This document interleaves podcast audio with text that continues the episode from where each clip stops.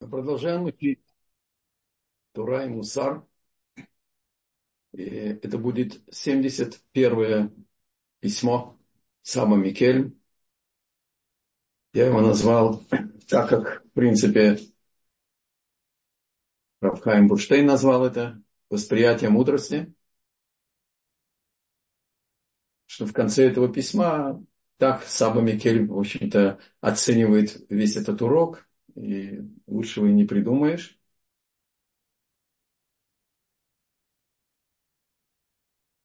Сабу Микем дает нам урок мусара через отрывки истории.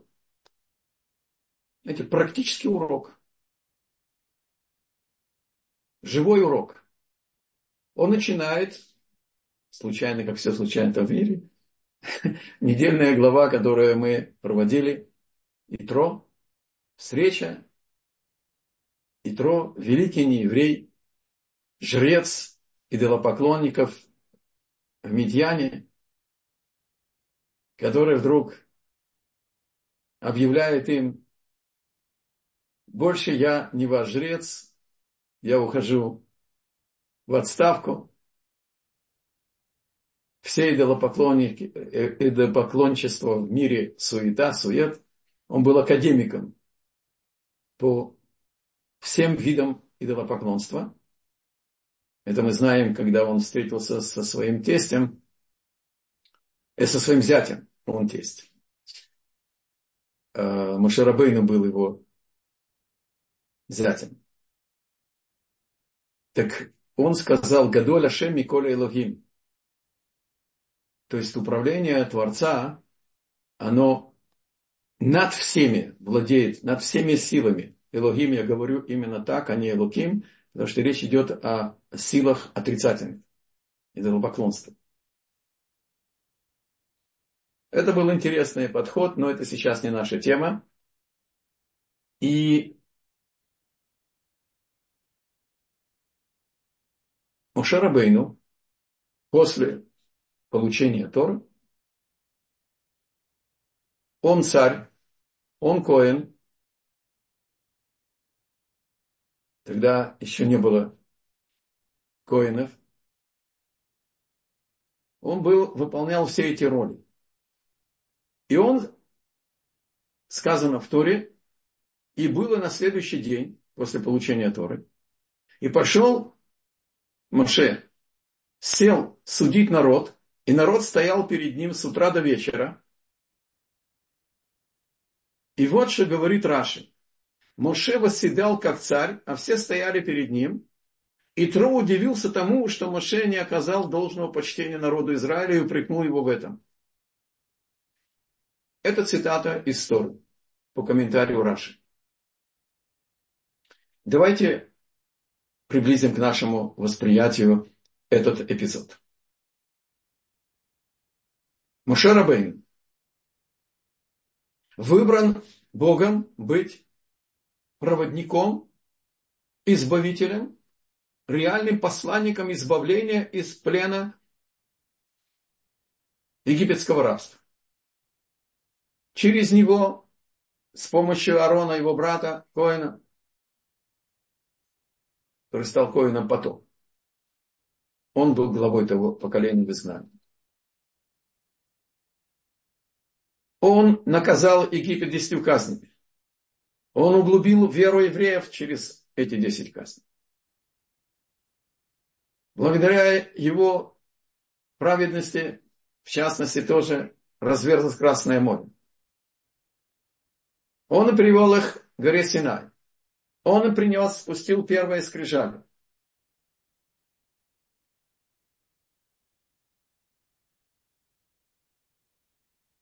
Да, был грех Золотого Тельца, и он вымолил Бога у Бога прощения. Мы получили день всепрощения Йом-Кипур. Кстати, Моше Рабейну, когда он убежал от меча фараона, после доноса на, нем, на, него, на него, за то, что он казнил египетского насмотрщика, который изнасиловал болтушку еврея. Чем духовное наказание, отключил его душу от духовного корня. Моше Рабейну еще испытан был, он был царем в Медьяне.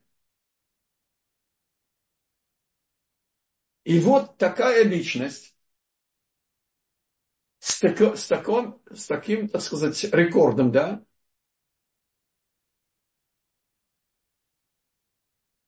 восходит на диалог с Богом по просьбе евреев, спускает первые скрижали, а потом получает вторые скрижали. Дал нам жизнь.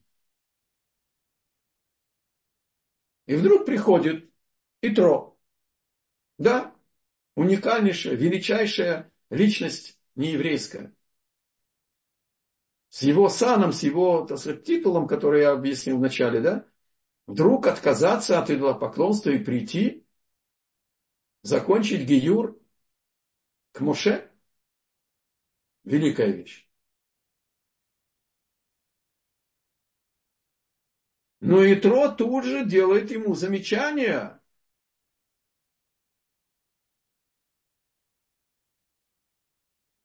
Сам Микель пишет, цитату из Раши. Моше восседал как царь, и все стояли перед ним. И Тро удивился тому, что Моше не оказал должного почтения народу Израиля и упрекнул его в этом. В самом Пятикнижье Итро еще добавляет объяснение, что ты завянешь, у тебя не хватит сил, и народу это будет очень тяжело. Это немыслимая значит, форма реализации, так сказать, Слова Божьего, который хотел Моше Рабейну донести народу, чтобы каждый получил ответ от имени Бога.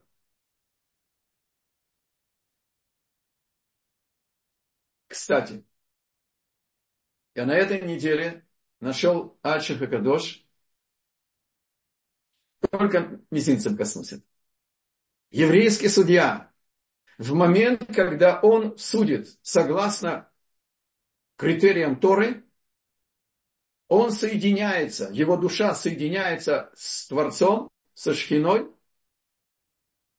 и получает необходимый свет, ясность мышления, глубину анализа и соединяет тех, кто живут по Торе и судятся в него, через наказание виновному или должнику или там так далее, он получает свет исправления.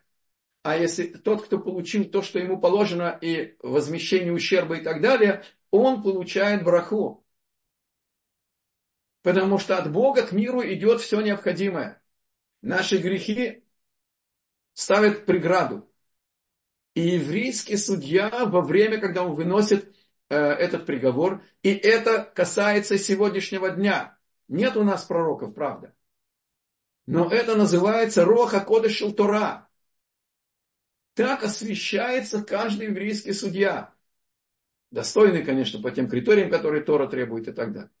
И есть такие достойные судьи и у нас, и в нашем поколении тоже. Так Моше Рабейну слышит от своего тестя публичный укор –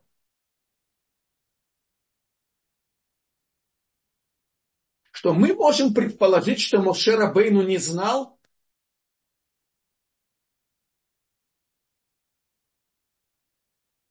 содержание того совета, который сейчас Итро скажет ему.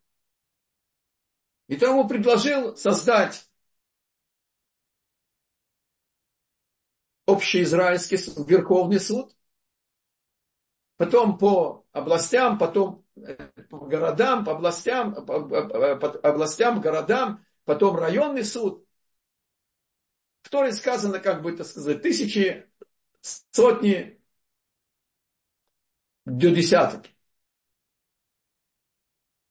Даже 10 человек – это особый суд и так далее.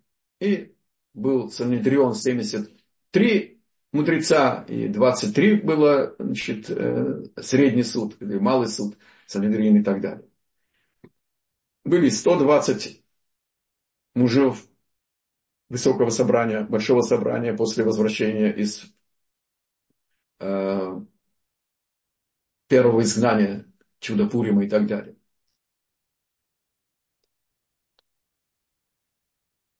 Говорит сам Микель. И вот мне было трудно понять, как Мошерабейну, упаси Бог, мог ошибиться в том, что было ясно пришельцу и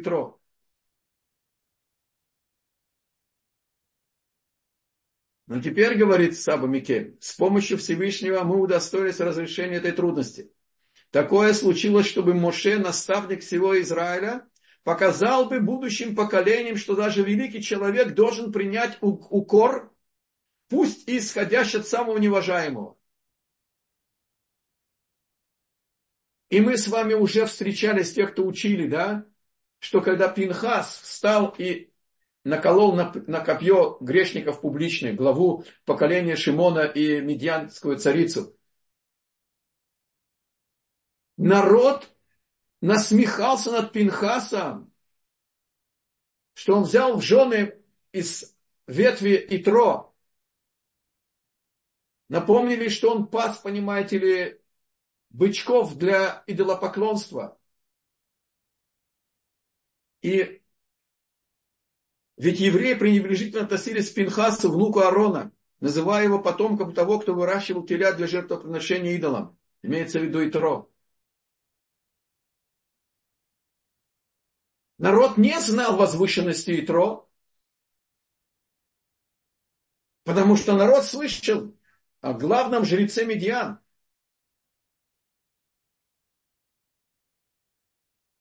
И вот Моше Рабейну получил Тору с небес, но даже не подумал о том, что было очевидно пришельцу, пожелавшему присоединиться, к народу Израиля. И его слова нашли милость в глазах Всевышнего. Моше Рабейну принимает этот укор, отдает ему честь и устраивает эту переорганизацию. И он ему сказал, что сложный суд, какое-то дело придут к тебе, а остальные по сложности будет там или, как говорится, э, всеизраильский суд, или областной, или городской, или, или местный. Мушарабейну, как Саба Микель учит, дал нам урок каждому из нас. Принимать укор даже от человека, который намного проще нас, не отличается особым известностью. А у нас есть положение, у нас есть знания, мы... Вот такой урок дал нам Мушарабейн. Понятно, что а предположение Саба Миким абсолютно верное, да? Что нельзя себе представить, что Моше этого не знал сам. Почему он это так начал делать? Он хотел, чтобы все с самого начала получили из первого источника, потому что его устами говорила Шхина. Он хотел заложить фундамент для нашей, нашего отношения к Слову живого Бога. И здесь он прислушивается и дает такой великий урок мусара и самой Торы.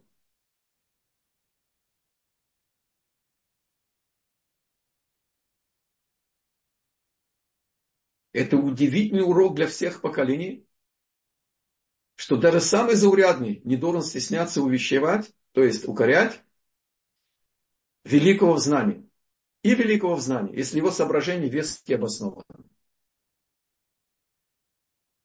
Понятно, что нужно это сделать в уважительной форме.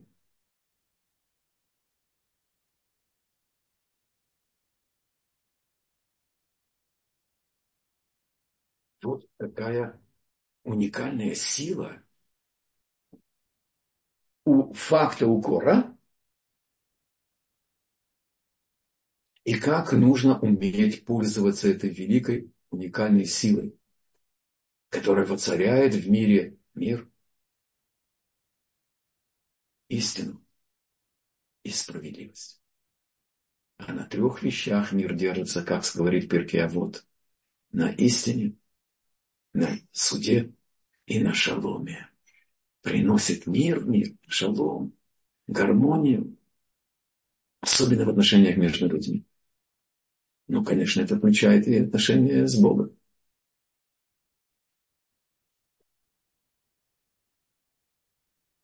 Продолжает Саба Микелем, дает нам практические советы. За несколько лет, проведенных мною в доме учения Рава Исраиля Салантера в Ковна, в Кавнасе, я понял, мусар ничем не отличается от других тем, тем Торы. Например, от запрета смешания мяса или молока и так далее. Есть сначала нужно твердо уяснить, что такое мясо, что такое молоко. И лишь затем приступить к изучению законов, запрета на смешание. Я здесь немножко поменяю порядок. Я возьму сейчас несколько еще примеров уроков Мусара из Торы, из Танаха, а потом вернемся к этому моменту, потому что здесь касается, э, я в это выделил, потому что здесь это э, то же самое касается исправления дурных черт характера и в первую очередь гордыни. Это мы уделим вторую часть нашего урока. Приводит Саба Микель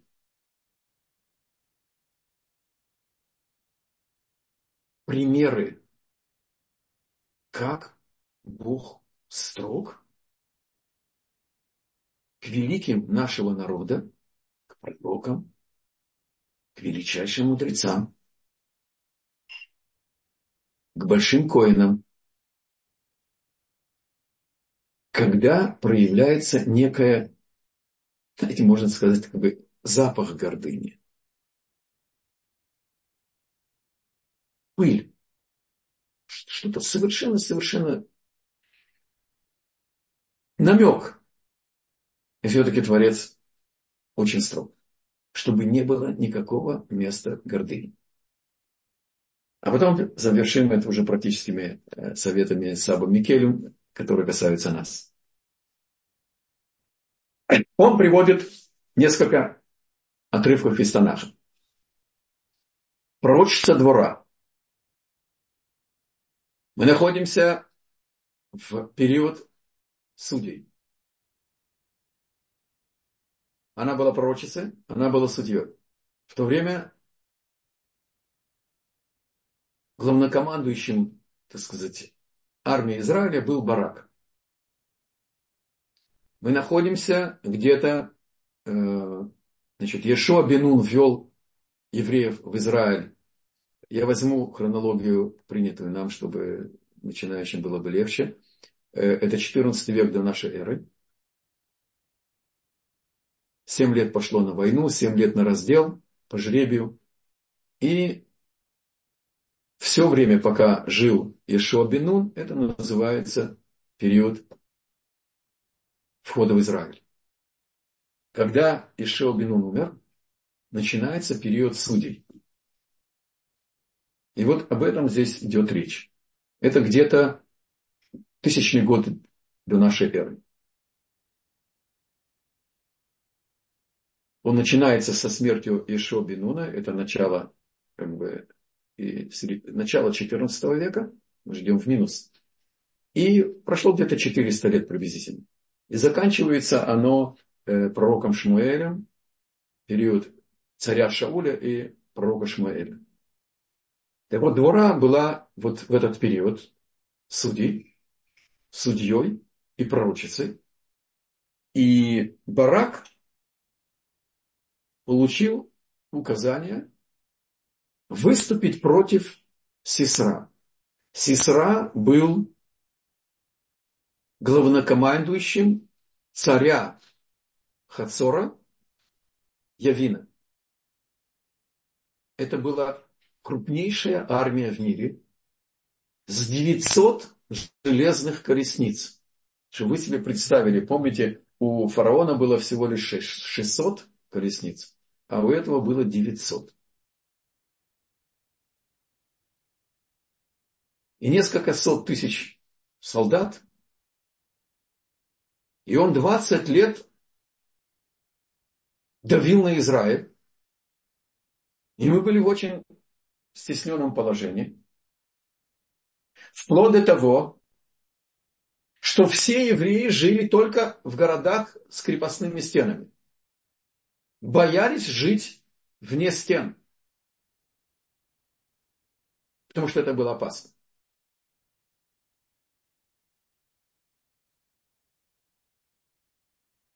И Бог открывается пророчестве двора и обращается к Бараку, возьми совершенно 30 тысяч воинов. И спустись с горы Кармеля, из Тавора, две горы в Галилее,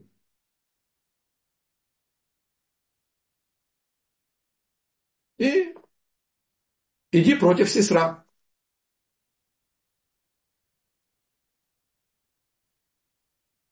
Бог включил в, в эту войну не только мотивацию наших солдат, а еще и духовные силы. Произошли чудеса. И с неба воевали с, с Исрой. Сейчас опустим детали, потому что они нам не релевантны. Так в конце того, когда они победили чудесным образом, эти 900 колесниц застряли в потоке грязи, которая текла с этих двух гор. И совершенно непостижимое для рационального восприятия действительности количество солдат у Барака победили. И Барак и прочица двора, судья, она воспела песню. Песнь благодарственная. Как мы, недавно отмечали песнь спасения евреев через, э, от египетских колесниц, выход из Египта через разрушение Красного моря, Ширата Ям, песнь спасения в море. Здесь есть песнь двора. И она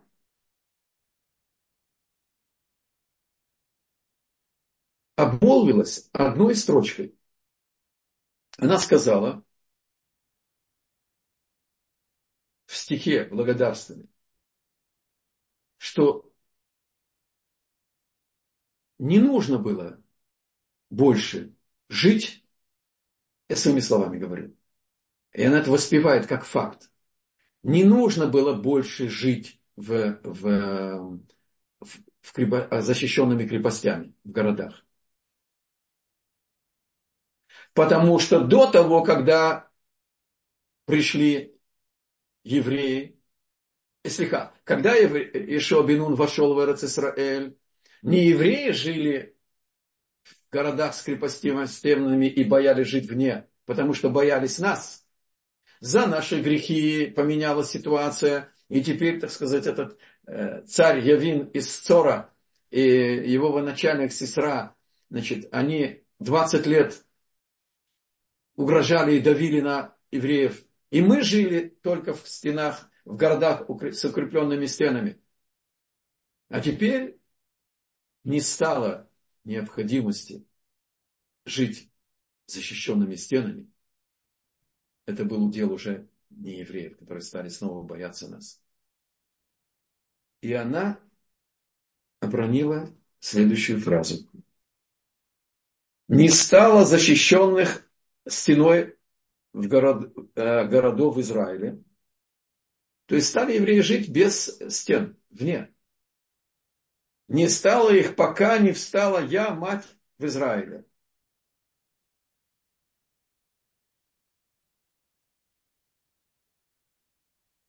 Говорит Сабами.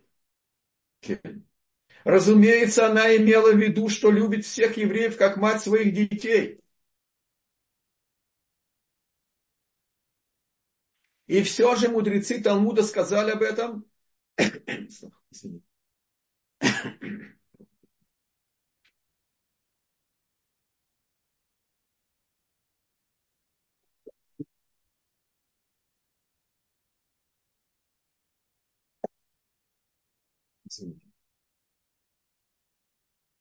Разумеется, она не имела в виду, что любит всех евреев как разумеется, она имела в виду, что любит всех евреев как мать своих детей.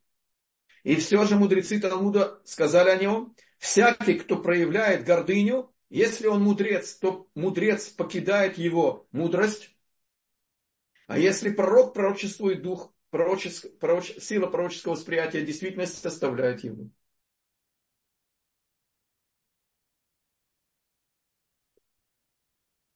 И она лишилась силы пророческого восприятия, действительности. Приводит он еще один пример о мудреце. Мы находимся в период до разрушения второго храма. Это где-то э, первый век до нашей эры. Конец второго, первый век до нашей эры. Одним из величайших мудрецов того времени был Гилель. Помните, Шамай и Гилель. Две школы Шамая и Гилеля. И говорит Талмуд, пусть человек всегда будет скромным, как Гилель. То есть образец скромности,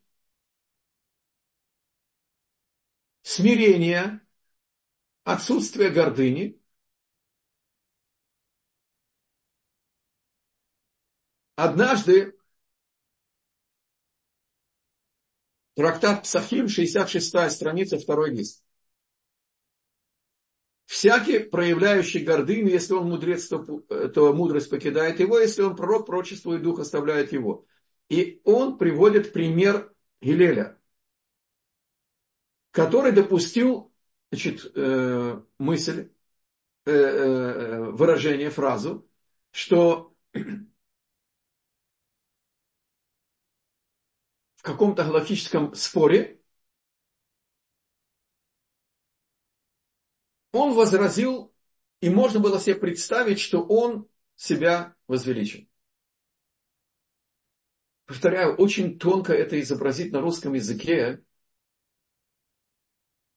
но достаточно понять, насколько критично и опасно проявление даже самой-самой минимальной, в самой минимальной мере, без намерения, случайно, э, недостаточный контроль, что-то такое – насколько нужно быть непримиримым с этим, с этой чертой характера.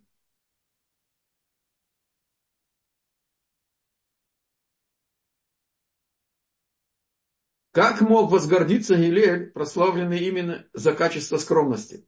Ясно, что его поступок лишь внешне напомнил гордыню. И все же он был незамедлительно наказан тем, что забыл закон. Его тут же спросили, о каком-то законе, он сказал, я забыл. То есть же духовный закон сразу же проявился. Давайте на секунду остановимся.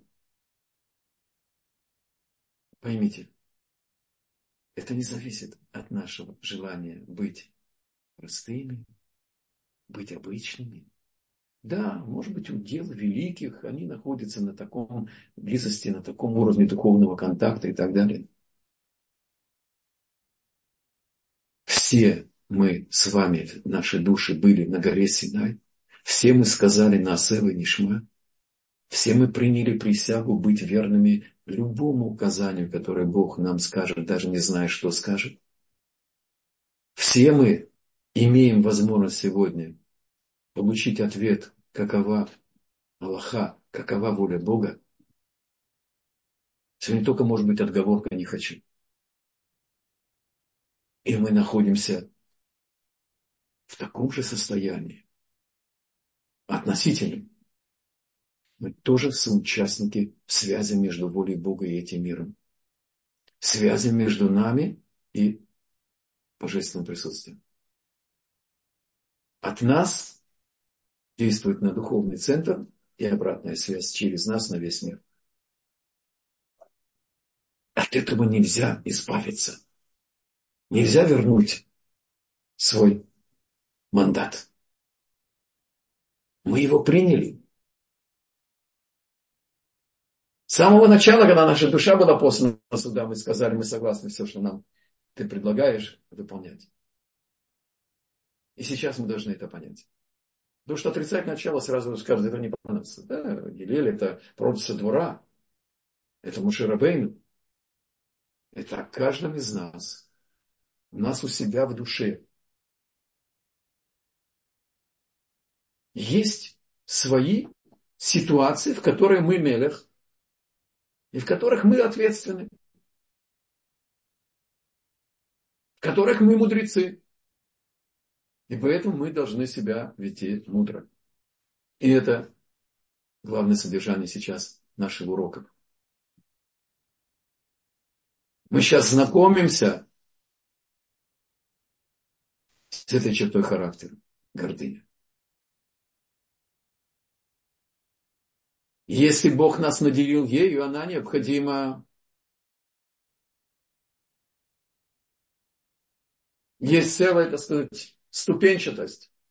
Кого Бог запрещает ему поступаться своей честью. Царь не может простить, а оскорбление царя заслужит смертной казни. Учитель не может простить, не прощать, должен уметь прощать. Царь должен уметь прощать.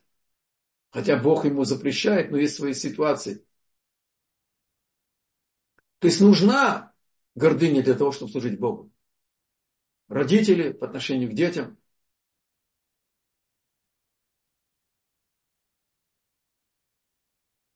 Босс по отношению, к подчиненным и так далее.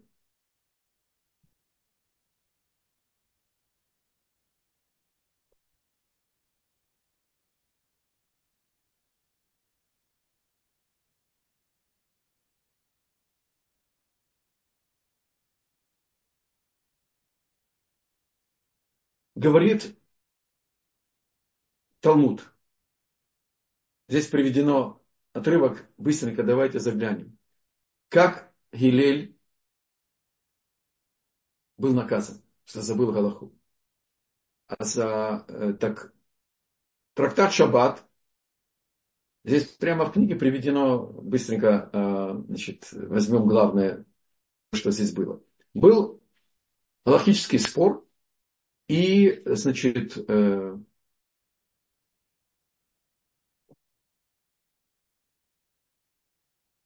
не нашли ответа. Сыновья, сыновья Бейтеры. И они спросили, знает ли кто-нибудь, э, отменяется ли принесение пасхальной жертвы запреты шаббата. Можно ли в субботу приносить пасх... э, э, жертвоприношение ягненка или козленка Песах. Сказали им, здесь в земле Израиля есть один человек, Авилель, он был, учился в Вавилоне, а потом поднялся в Израиль, пришел в Израиль. Его зовут Гилель. И он был близок к двум главарям поколения Шмая и Автальон.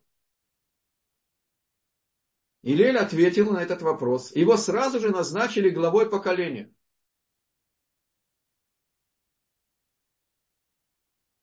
Ведь он разъяснил законы Песаха и в конце упрекнул мудрецов, Илель, это была его ошибкой, что стало причиной того, что я поднялся из Вавилона и оказался главой над вами.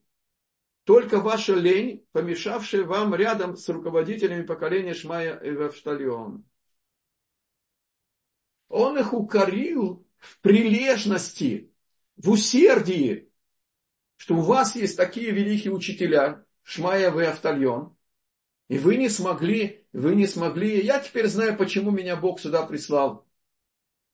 Он хотел их подбодрить. Он хотел бы, хотел их подстегнуть, чтобы они бы воспользовались то, что у них есть чтобы им было бы неловко не знать ответ, когда у тебя, у, у, ты учишься у таких великих мудрецов. А мудрецы, глав, главные мудрецы таранического мира, мира Торы в Израиле были более выше по мудрости, чем э, главные мудрецы Вавилона. И все-таки Бог усмотрел здесь некую, некую тень пыль гордыни. И он тут же забывает Аллаху.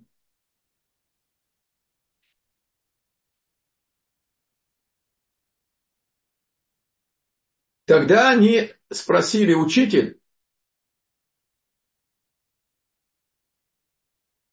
какой закон и так далее. Он им ответил, этот закон я слышал, но забыл. То есть они продолжили теперь его спрашивать еще один вопрос. И он тут же был наказан. Сказал Рав Иуда от имени Рава. Если мудрец возгордился, возгордился, то мудрость составляет его. И это мы знаем из происшествия с Гилелем.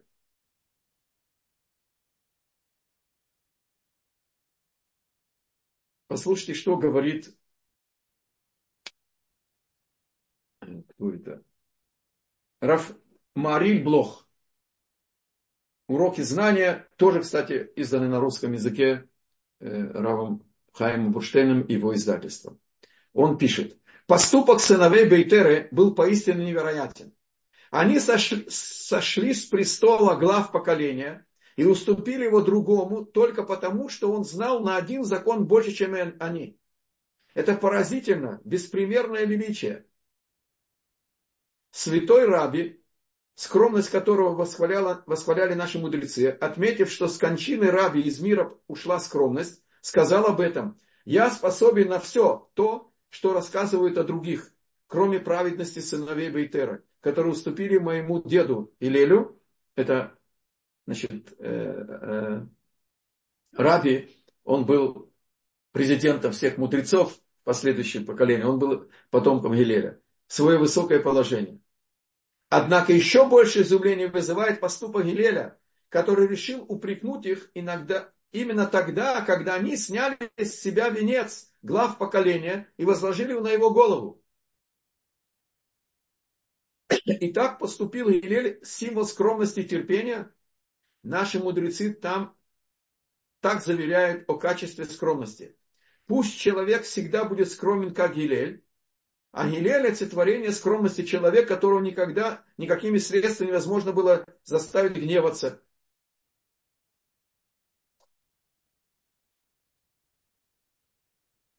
Один дерзкий хотел его вывести из себя, ему не удалось. Опустим это пока.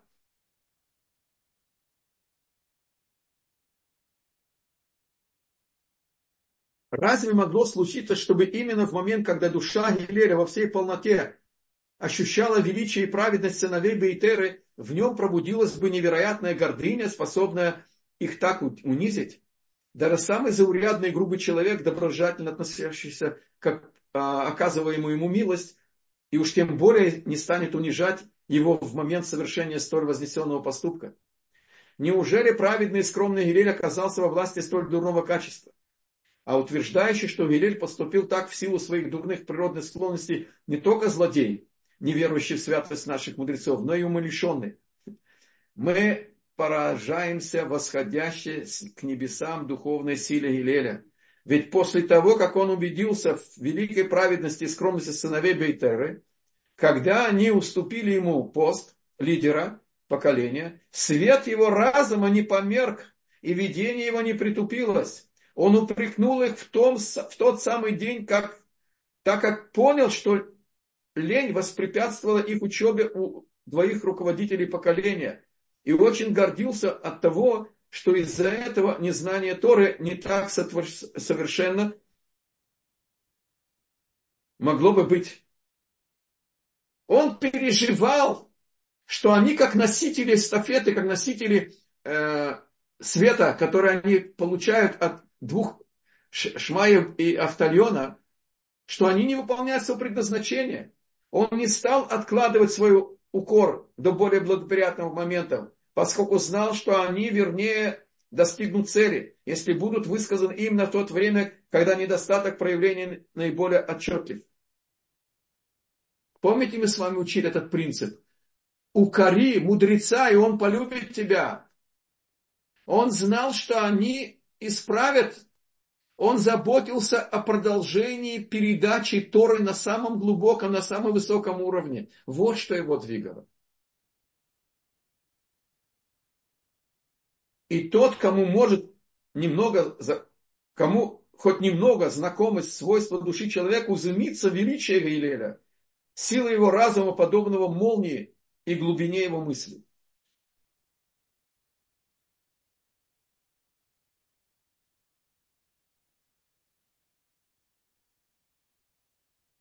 Мы часто реагируем мгновенно, импульсивно,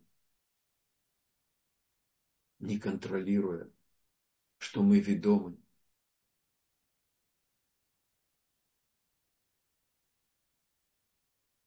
Когда мы правы, мы кидаемся.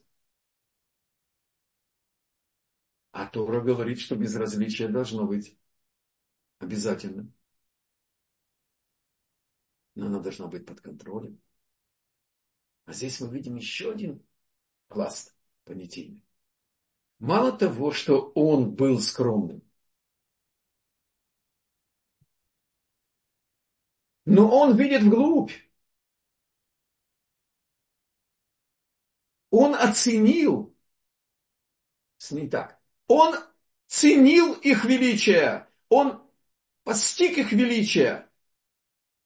И когда через их вопрос он понял, что есть какая-то помеха, Вот это он хотел исправить. Он хотел убрать помеху. Упрек, его цель повысить, увысить, возвысить человека. Показать ему, что нужно исправить. Дать ему возможность удостоиться помощи небес для исправления. Потому что тот, кто начинает желать исправляться, Бог дает ему возможности даже вплоть выше его физической возможности, как мы с вами учили. И приводит он третий э, пример.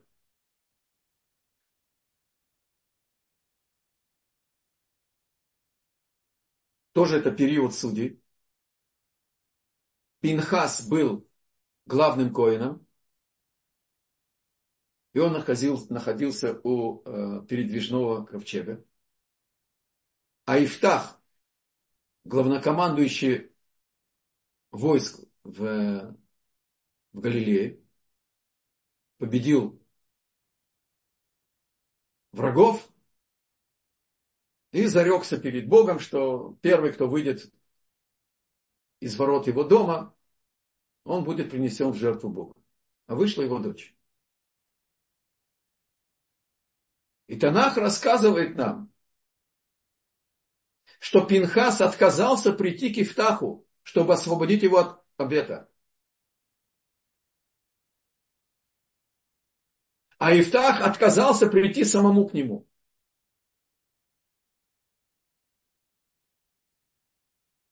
Понятно, что он не принес в жертву свою дочь. Но она уединилась в лесу, не удостоилась быть матерью, не вышла замуж, была одинокой и так далее. Это считается как выполнение обета. Как понять это?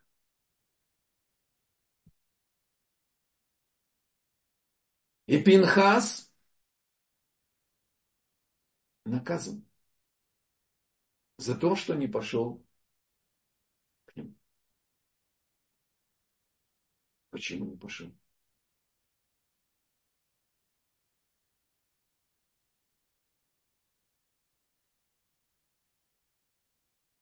И сказано в Танахе, до тех пор Бог был с ним. То есть, когда они, он, значит, э, была победа Ифтаха против Амона, армии царя Амона, сказано, что Пинхас до тех пор был пророком. То есть дальше не было. Он лишился пророчества. Помните, да? Если мудрец падает, спотыкается о гордыню, лишается мудрости, а если пророк, лишается пророчества. Один из моих учителей по Танаху,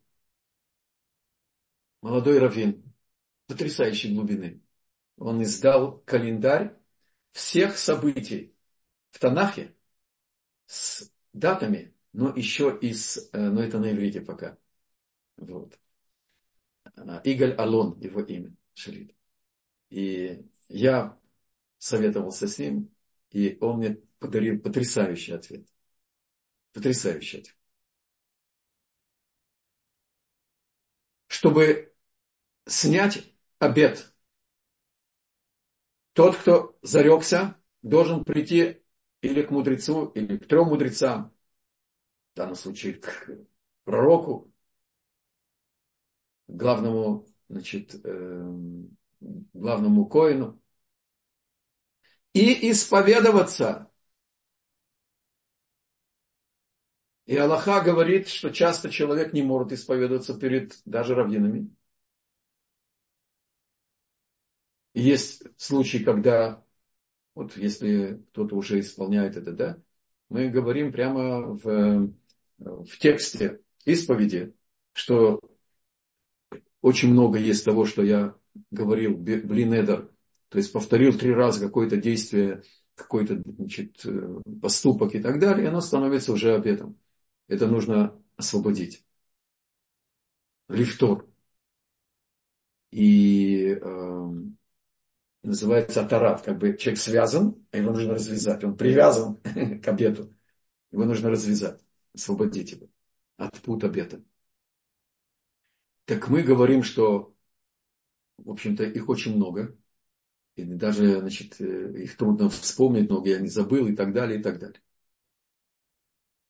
Послушайте, какой ответ мудрецы дают. Не дай Бог, Пинхас не эго двигало Пинхас знал, что разреш... разрешение обета войдет в силу от Бога только тогда, когда человек, ограничивший себя обетом, искренне раскаивается. Он боялся, что Ифтах действует под э, э, давлением народа, который весь был, так сказать, э, охвачен штурмом чувств. Каким образом нужно спасти дочь? Невозможно такой обед брать на себя. И он настаивал, чтобы Ифтах пришел к нему. Потому что если он придет к нему, может быть, где-то даже на подсознательном уровне, Ифтах готов сказать, что я раскаиваюсь из-за давления народа. А если он придет к Пинхасу, он там поймет его внутреннее состояние, насколько его раскаяние искренне. Пинхас заботился, чтобы э, развязывание этого обета было бы принято Богом, чтобы оно было искренне, без всяких мыслей, без всяких оговорок. Вот что им двигало. И несмотря на то, что понятно, что во вне, при внешнем взгляде это могло показаться людям, что это игра эго, не дай бог, и он теряет больше возможность воспринимать пророческой силы видения действительности.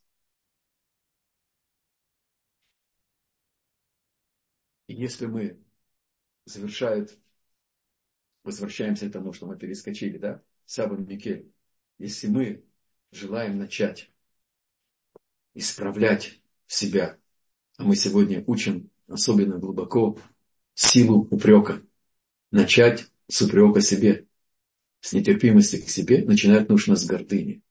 Каким образом? И повторим, да, как при изучении законов смешания мяса и молока. Сначала нужно понять, что называется мясом.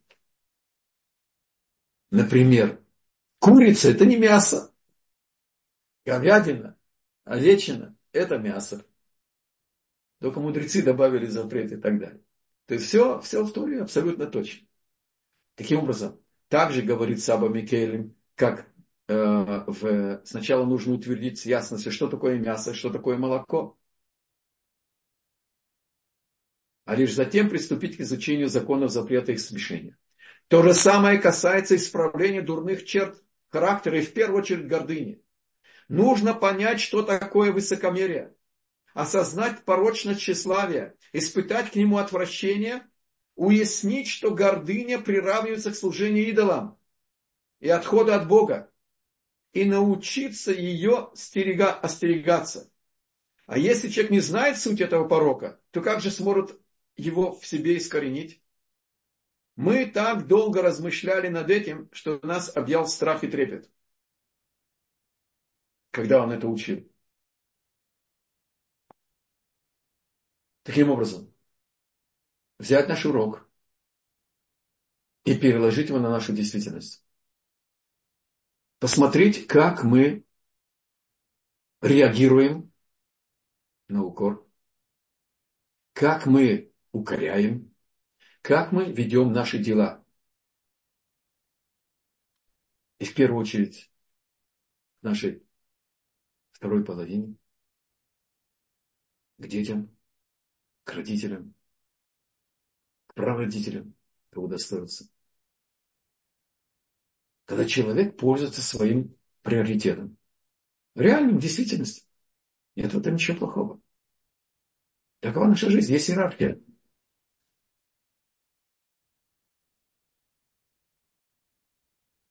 И когда папа с мамой сидят за столом субботним, и папа захотелось чая,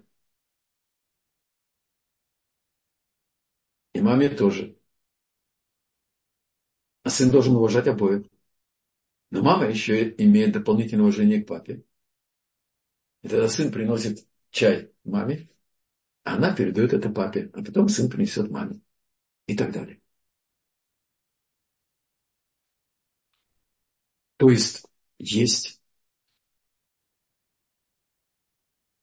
уважение, которое заслуживает уважения, которое требует уважения человека. Да и самого себя человек должен уважать. Человек должен себя уважать.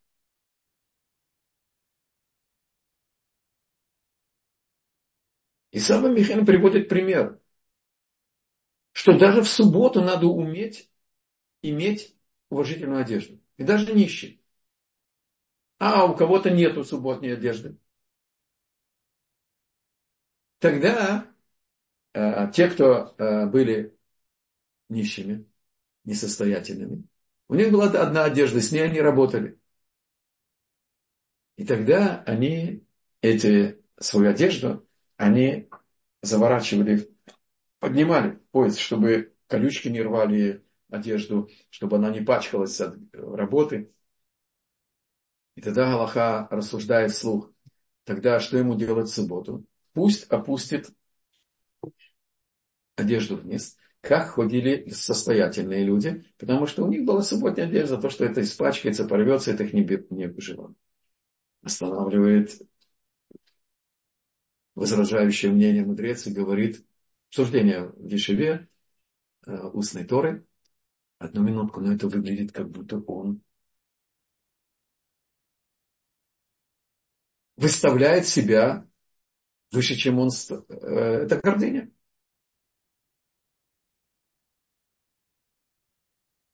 Вот в какой мере человек должен взвешивать свои поступки. И отсюда можно добавить, нужно выяснить, что принято в наше время. И этот пример говорит о том, что сегодня, может быть, изменится положение такое.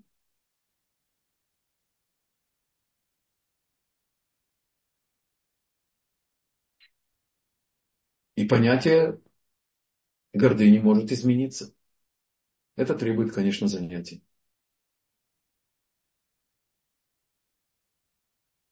Таким образом, самая критичная черта характера – это гордыня. Потому что она напрямую питается от отрицательного начала. Если мы даем отрицательное начало руководящую роль.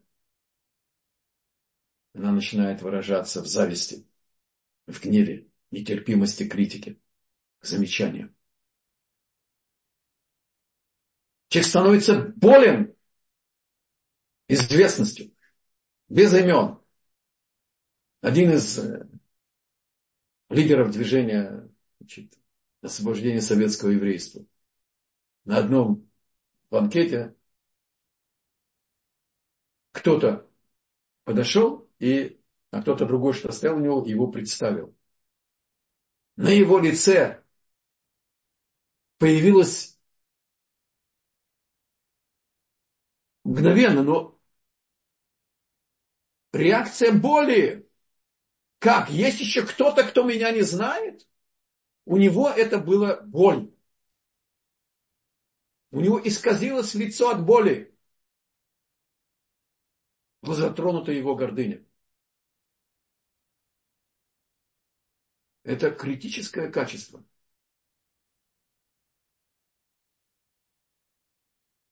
И действительно нужно, как сказал, как мы сейчас учили, да? Разложить перед собой все части нашей активности, наши положения. И начать проверять, как мы, кем мы ведомы, скромностью, достаточным уважением, правильно ли мы укоряем, хотя должны укорять.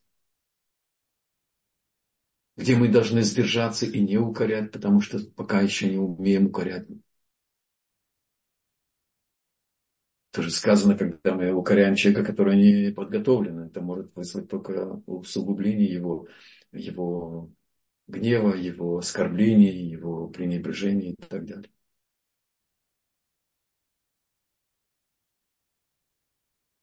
И еще чему, это уже мои мысли, размышляет нас, учит Саба Микель. Вот как нужно учить Хумаш. Вот как нужно учить Танах.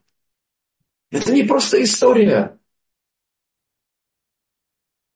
Это обязательно нужно учиться устной Торы. Ну как можно эти детали рассмотреть э, у пророчества двора, у Елеля и так далее.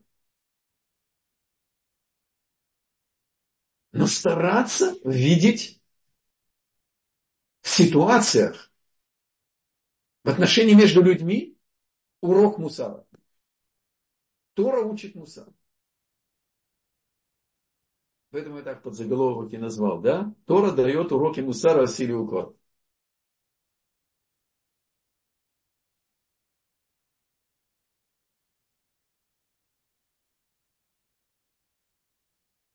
У нас осталась одна минута. Я только закончу, может быть, то, что э, у меня на этой неделе, оказалось, это Раф Мойша Шапира Захасади Крагдот Шевраха, я благословил Баруша Киван Теледат Долим. Почему глава Итро называется Итро, а не Муше? Потому что Итро, что он услышал? Развержение моря. А он был среди советников фараону, и фараон спросил, что делать с ними. А он сказал, не трогай их, мера за меру есть. Тогда он взял, стал их топить, наших младенцев, потому что Бог обещал, что не будет потопа. Не было потопа, не Бог привел их на них воду, а они пришли в воду. И когда муж э, Итро понял, что есть в мире мера за меру, хотя он видел чудеса казни в Египте, он был советником фараона, чудеса недостаточны, чтобы привести человека к идее вернуться к Богу, открыть Бога. А вот мера за меру она свидетельствует, что в мире есть судья, мера за меру, что в мире есть суд, что в мире есть ответственность и наказание. Поэтому Бог сделал главу его именем, чтобы научить нас, как подготовить себя понимать Тору. А каждый из нас получал свою Тору, когда мы делали чего? Мы поднимались еще раз на свою гору Синай. Нужно уметь слышать и критически осмыслить, сравнивать, увидеть. И поэтому это не случайно названо Итро, и не случайно предваряет, потому что он открыл Гадоль Ашем Микори Элогим. Мера за меру раскрывает частное и общее провидение. Это нам очень актуальный урок.